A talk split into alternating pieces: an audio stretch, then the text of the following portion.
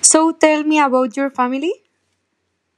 Okay, my brother Jaime is a lawyer. And your sister?